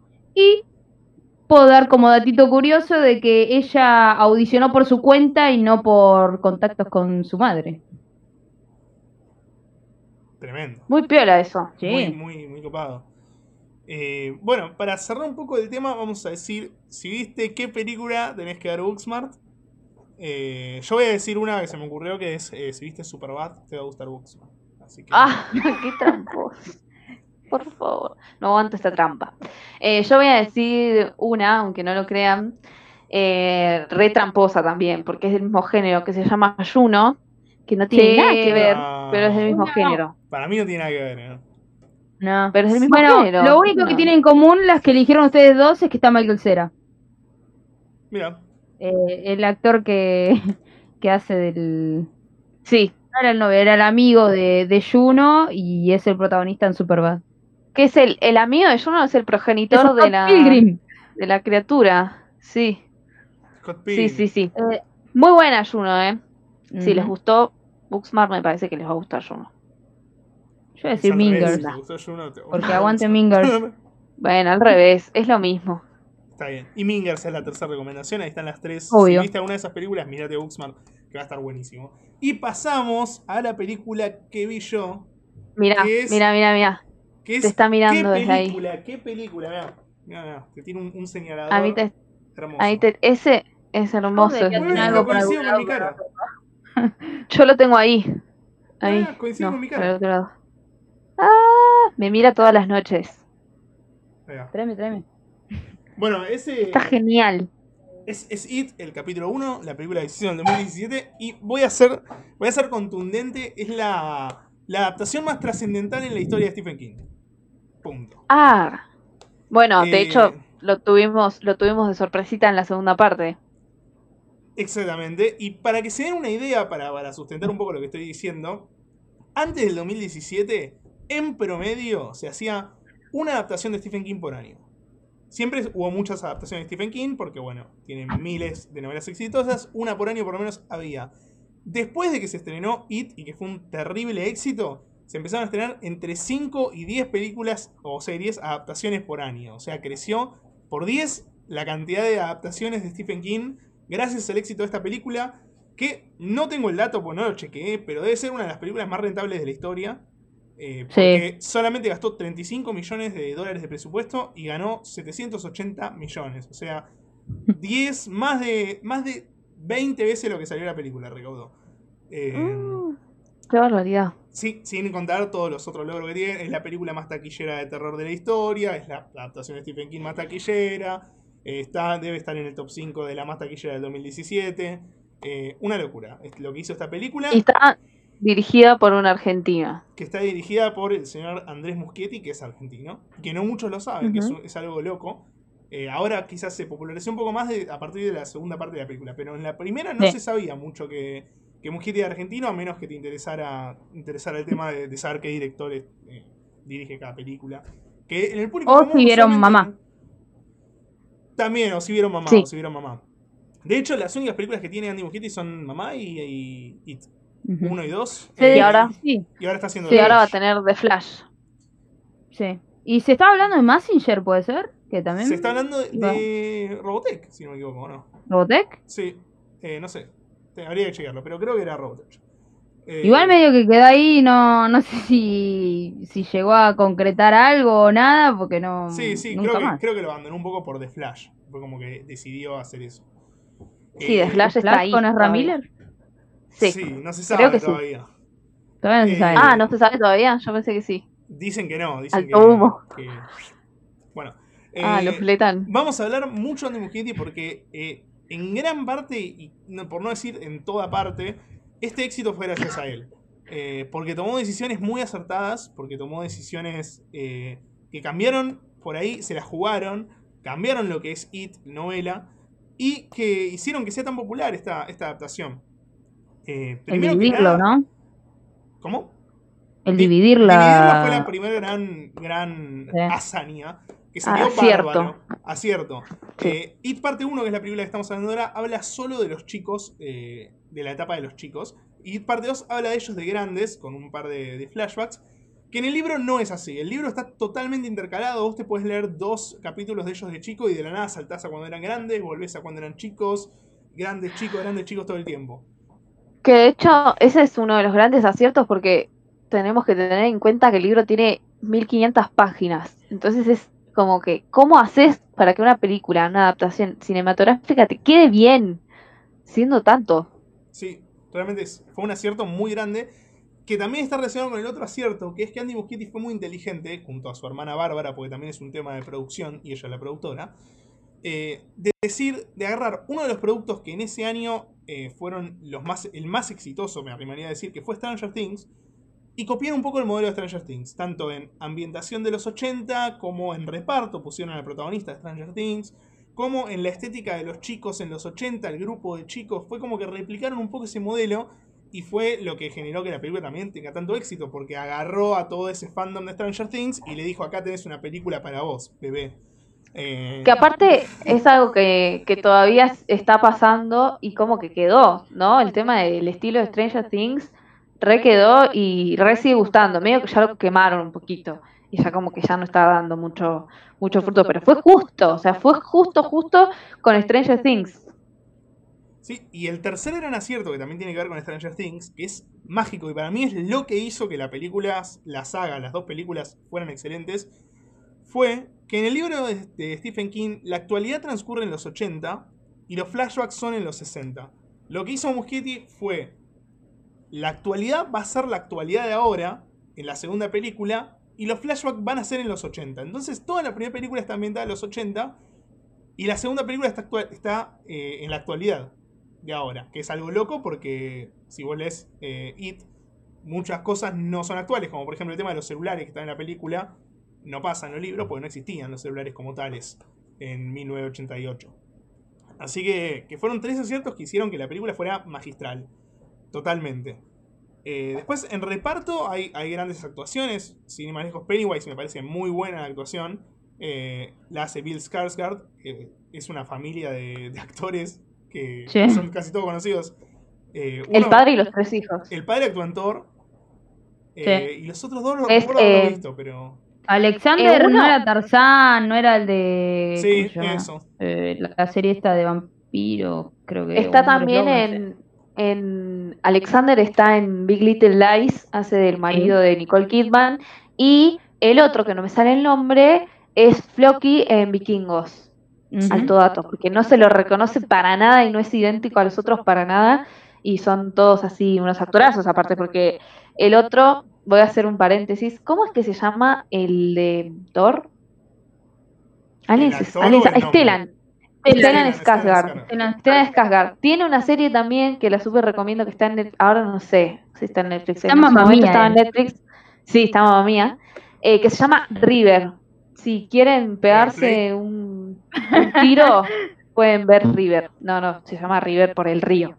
Eh, Ah. Pero es alta actuación y alta serie, listo. Eso. Todo Racing acá. excelente. y bueno, no, y lo que, lo que decía es que actúa muy bien Bill Skarsgård como It, que es difícil hacer una buena actuación de It, que Tim Curry ya nos había hecho una buena actuación. Eh. Y él viene a plantear otro payaso totalmente distinto.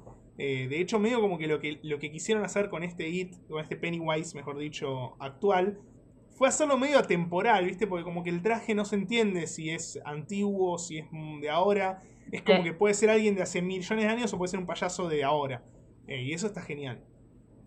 Sí, Eh, súper horroroso. O sea, le quisieron dar el, el primer el primer Pennywise eh, fue un payaso más tradicional, digamos, porque tenía menos posibilidades productivas y todo, pero ahora hicieron un payaso con la intención de hacerlo más terrorífico. Con, abre la boca y le salen 8 mil millones de filas de dientes, eh, la risa, eh, todo el maquillaje y todo lo que está en la producción en sí del payaso, que, claramente lo hacen con el fin de que sea, puede darte o no miedo después, por ahí no te da miedo, pero claramente es con el fin de generar terror ese payaso.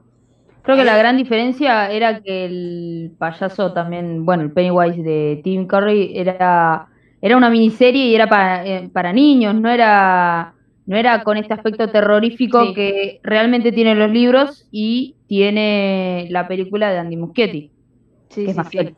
Sí, que de hecho, exacto, es más fiel, perdón, pero es más fiel porque en el libro es así de terrorífico. Eh, lo pinta muy, muy terrorífico y más todavía. Eh, pero está muy bueno eso.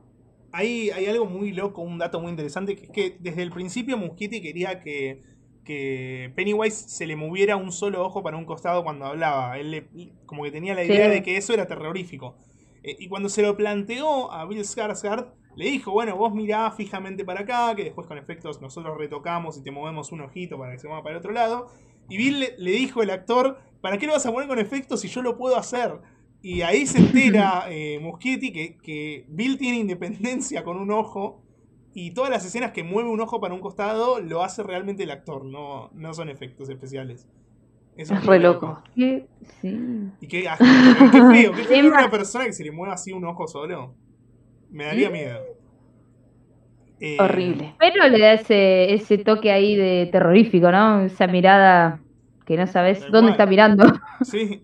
Otra cosa que me parece, mm, pero magistral de esta adaptación, es que Richie Tossier, que es uno de mis personajes favoritos de la novela y de las películas también, que también calculo que para muchas personas es el favorito y por eso pusieron a, al protagonista Stranger Things interpretándolo, eh, me parece mágico que, que el miedo del chabón sean los payasos, porque en la novela el miedo del chabón son los hombres lobos. Y en el 2017 a nadie le dan miedo a los hombres lobos. O sea, me pones un hombre lobo y me cago de risa.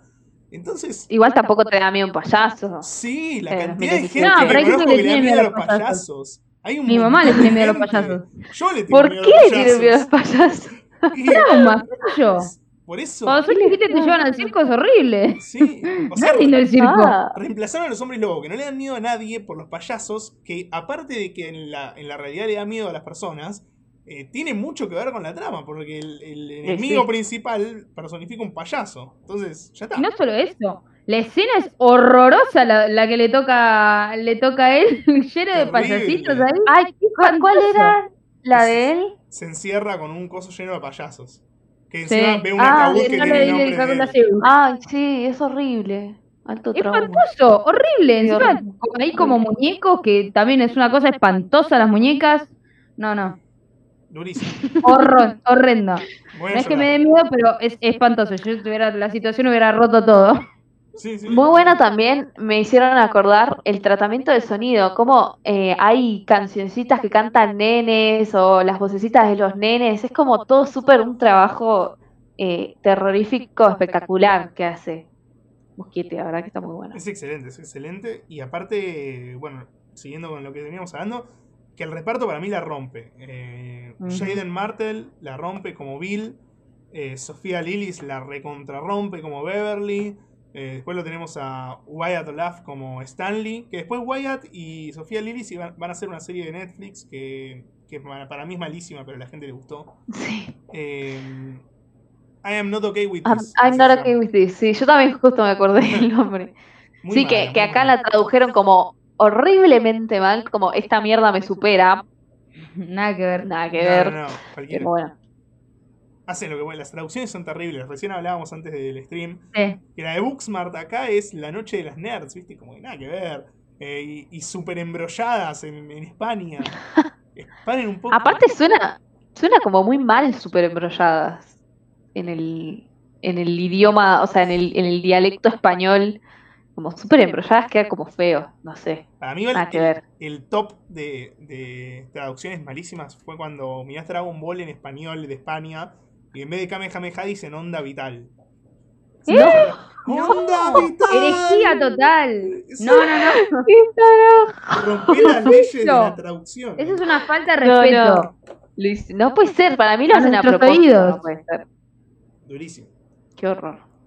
Pero bueno. No, no, no. Pero eso ya es error de doblaje, no es Sí, error. sí. No, No puede ser que, o sea, que para a Entiendo la de. Rápido y Furioso a todo gas, pero dale. Yo no lo entiendo. Ponele onda. Fast and Furious a todo gas. ¿Cómo traducís eso? Sí, acá tiene sentido, Rápido y Furioso. Fast Claro. Furious es como está, pero a todo gas. ¿Dónde la viste? Qué mal. No, cualquiera. Díganos en los comentarios o en el chat ahí si se les ocurren más títulos o traducciones horribles. Que no, que no sea lo ves, no, porque ya es el ejemplo clásico también. En Sí. el, en el 2010 sacaron una ley acá en Argentina que duró muy poco, que las traducciones tenían que estar en argentino. Eh, Por y vos, suerte vos si mirás Los Increíbles, que la, la voz la hace Matías Martín, en un, momento, en un momento están yendo en el auto tratando de rescatar a Jack Jack y, y Mr. Increíble dice, dice, no puedo ir más rápido, estoy yendo por General Paz. Pero eso ya es otra cosa, no tiene que ver con la traducción. sí, porque- Encima creo que también tenían errores en cuanto a las calles, no solamente eso. No sé si nombraba una reavenida, dice, tenés que tomar esta bajada y la otra, y que salió una avenida que nada que ver con General Paz. No, no, no, es durísimo, es durísimo. Qué horror. Aunque tiene sentido. Bueno, ahí El Micaela me, me aportaba mm, eh, Lost in Translation, que era Perdidos en Tokio, me parece. Sí, El- perdidos en Nada Tokio, ver. Nada cualquiera, que cualquiera. ver. Bueno, acá nos tira, Nada Javi que nos tira nada ver. el, el ejemplo masivo que es el bromas. Es broma, sí, El también. bromas y a Sí. Sonic, a Igual Sonic le pusieron el prisas. Te juro, pero no es un chiste, le pusieron el prisas. Qué Después ponerle el Igual- bromas. Yo no sé si quedó, no sé, en lo del bromas, quiero que la producción me confirme si eso fue real, porque es yo después escuché, pará, yo escuché después que no, que había sido un mo- una movida, una movida así de marketing para capturar a la gente, pero que no había sido No, así es exactamente real, en es España. Bueno, Qué les tengo otra que tal vez, Y ahí dice, bueno, Ahí go- nuestros queridísimos. ¿Eh? No, pero qué la Sí. Ah, bueno, a ver, a decir que Chewbacca nos Star Wars- como el hombre mono. Una Star Wars, la traducción acá es la guerra de las galaxias. ¿Dónde ves galaxias? ¿Qué dice acá? No, acá Gonza nos dice los Skywalker son los trotacielos. Die Hard es jungla de cristal. No, no, buenísimo. Ay, ¿cómo van a llamarse trotacielos? y Luke yéndonos- trotacielos. Yéndonos al, al lado del gaming, el primer Crash Bandicoot en España se llama Carlos el Topo que gira. Fuera de joda. O sea, Crash, Crash es Carlos y a Bandicoot le pusieron como el Topo que gira. No, acá tienen esa costumbre en Latinoamérica de traducir también los nombres. Onda Bruno Díaz, no sé. Sí, Ricardo también, Tapia. tipo Bruce Wayne. Ricardo Ron- Tapia. Ron- ¿Cómo le vas a Ricardo poner Tapia. Ricardo Tapia a Dick Grayson? No, Nada no, que ver. Me van a Ricardo retar esta casa. Ah, Por favor. Con Sí, los nombres hacen lo mismo. Carlos el Topo que gira fue, fue lo máximo. Lo máximo que. Todavía no leí nada que diga. Es peor que esto la traducción.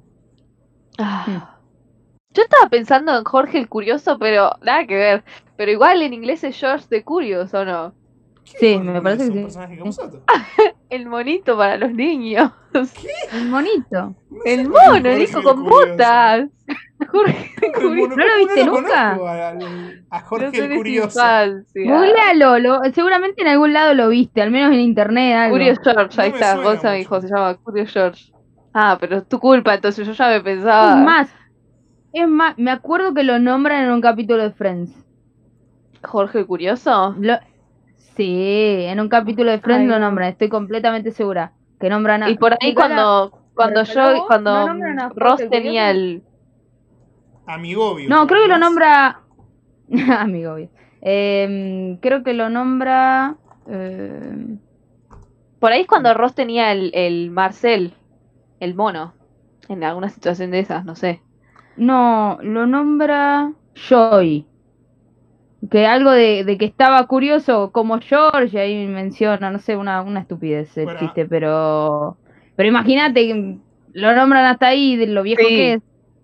Sí, Acá sí, sí. para que te des cuenta. Estoy viendo que a, a Beetlejuice en España se llama Beetlejuice. Te juro. Mal, mal. O sea, es como que agarraron Por la ahí. pronunciación y le pusieron el nombre. La pronunciación de Pero igual, ¿cuán- ¿cómo es acá en Argentina Beetlejuice? Porque Beetlejuice. tampoco fue Beetlejuice. Beetlejuice. Ah, fue así también. Ah. Ahí dice, Gonza dice, esta la podemos confirmar, pero el Boberman se llamó Pepe y los Globos. ¡No! ¿Cómo se va a llamar No Pepe y los. Globos? No me niego a creer que eso es verdad porque creo que supera a Carlos el topo de Gil. ¡No! ¡Don Pepe y sus globos! ¡Don Pepe y sus globos! Don Pepe ¡Qué y sus horror! Globos. Decí que no, ¿Por qué siempre los terminamos? decí que no tradujeron, no sé, No. Pokémon, ¿te imaginas? No sé, monstruito de bolsillo. No, pero ya, o sea, es como que eso es palabra mayor. No podés traducir Pokémon. O sea, Bueno, no No podés. sé. Si te vas al anime, Captain Subasa, acá se llama Supercampeones.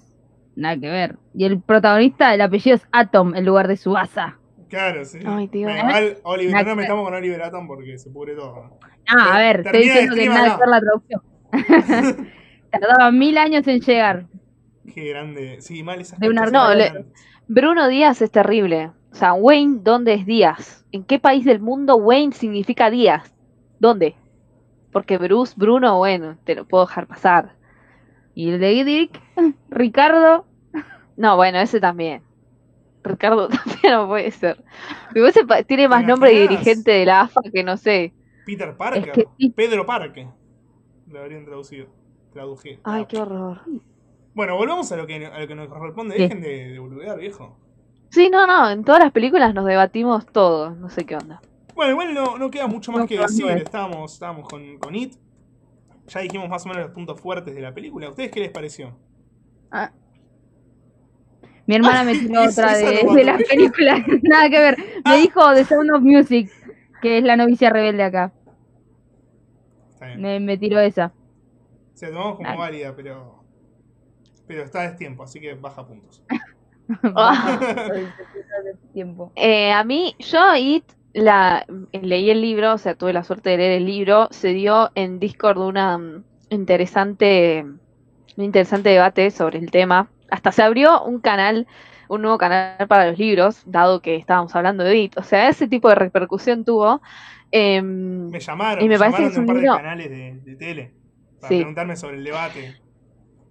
Eh, ese libro es espectacular, a mi gusto. Eh, me parece que es una obra maestra, eh, independientemente de las obras de Stephen King, ¿no? O sea, ya de por sí, independientemente, el libro es espectacular, sacándolo de, Stephen ¿Sabés King, que así como obra literaria. Yo, yo hace, unos, hace unas semanas hice un especial de coleccionismo en este canal. Donde hablé con Ariel Bossi, que es como el exponente eh, de Stephen King, no solo Sí. en Argentina, sino en Latinoamérica. Y me arriesgaría a decir que es uno de los pocos en el mundo. Eh, y el chabón, el chabón comentó algo que fue muy, muy curioso, que estuvo buenísimo, que es que él dijo que It como obra y Pennywise como personaje van a ser lo que inmortalicen a Stephen King en el tiempo. Y yo estoy de acuerdo con esa movida. Yo creo que cuando pasen, eh, no sé, 50 años de Stephen King fallecido, ojalá que pase dentro de mucho tiempo porque lo amo. eh, yo creo que no van a. Sus obras no van a ser tan adaptadas eh, en el tiempo, sino que va a perdurar la imagen de Pennywise como, como un monstruo clásico y de It como una obra eh, de lectura clásica. Creo que va a ser su, Sí. su inmortalización. Es que la, la verdad es que es increíble. Sí, sí. Qué grande Estefano. Y bueno, y, An- y Andy Rey. Muschietti eh, hace un excelente trabajo. O sea, realmente hace un trabajo muy bueno. Sí, Esteban Rey nos comenta acá Gonza Ferrer. Tal cual. Hablemos como, hablemos como tiene que ser. Como tiene que Esteban ser. Rey. Esteban Rey Y haci- cosa. eso. Eso, cosa, cualquier cosa ahí. Eso, eso. Eh, Bueno, y es que en, en Bueno. algunos lugares también dice it, entre paréntesis, eso. Sí, No me lo aclares, se llama it, listo. Eso. Eso. Vamos a ver ¿Qué eso. es eso? Vamos a ver eso. ¿Qué es eso? ¿Qué cosa? Vení, vení que vemos eso. Es como que suena muy Ay, raro. qué horror. Vamos Sí, sí, suena muy. eso. Bueno, basta, Mm. basta, Nico, deja de Mm. decir eso. No va a parar, va a, de- va a relacionar todo con la ESO. El papel de Bill Hader en la película Supremo, mira, nos spoilea el- lo más La que viene, nos spoilea Gonzaper, que es cuando vamos a hablar de It Chapter 2. Pero lo tomo, lo Igual la rompe toda. La rompe toda. Bill Buenos, buenos actores para buenos personajes. Eh, hace un rato comentabas que Richie Tossier es tu personaje favorito. No es mi caso. Nadie me preguntó, pero bueno, no importa. El lo es Ben, comento. ben Hascom, pero me la firmo ya. ¿Qué cosa? Que el tuyo es Ben Hascom. No. El mío es Pennywise. No, Punto. pero de Ah. los chicos. No, no sé si, no sé si, a ver, de los chicos me gusta mucho Bill. Por ahí me voy a lo clásico. Y Ben también, no sé si tengo un favorito. A Richie no me lo van como, ay, Eddie, Eddie se llamaba, ¿no? El que todo el tiempo le Sí. molestaban las enfermedades. Bueno, ese me gusta mucho. Me parece buen personaje. Bueno, todos. No sé, no puedo decir. Richie es lo más grande que hay. Tanto porque, aparte, Richie es lo más grande de no me chico y es lo más grande de grande. O sea, es como que es lo, ma- lo máximo, es el top. Él No me necesita gusta el comedy tanto. relief. O sea, la, la comedia ahí para Creo bajar que un de, poco. De todos, Stanley y Richie son los que menos me gustan. Stanley último.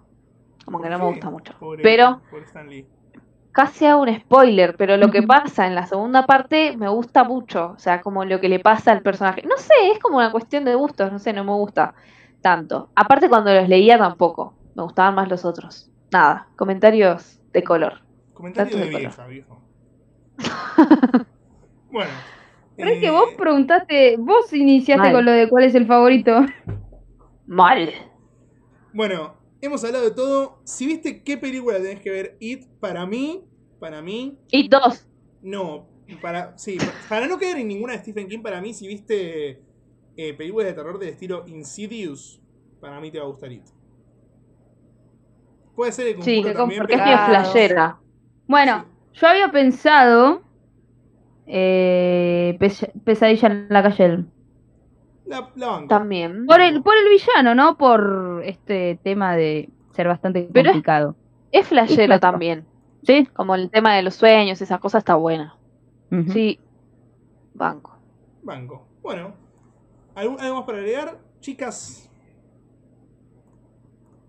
¿No? Mm, Agregamos no, muchas cosas hoy. no. Bueno. Sí, hablamos demasiado, me parece. Muchas gracias, Javi. Sí. Muchas gracias, Gon, Juan, Johnny, todos los que, los que han comentado. Espero no estar olvidándome de nadie. Creo que los que comentaron fueron esos. Y muchas gracias a todos los que lo vieron sin comentar también. Muchas gracias a ustedes, chicas, por estar siempre aquí. Ay. Así Yo no te bueno. agradezco a vos. Pero bueno. Y bueno. Así que bueno, nos vemos en 15 días para el siguiente episodio. Adiós. Chao, chao. Adiós.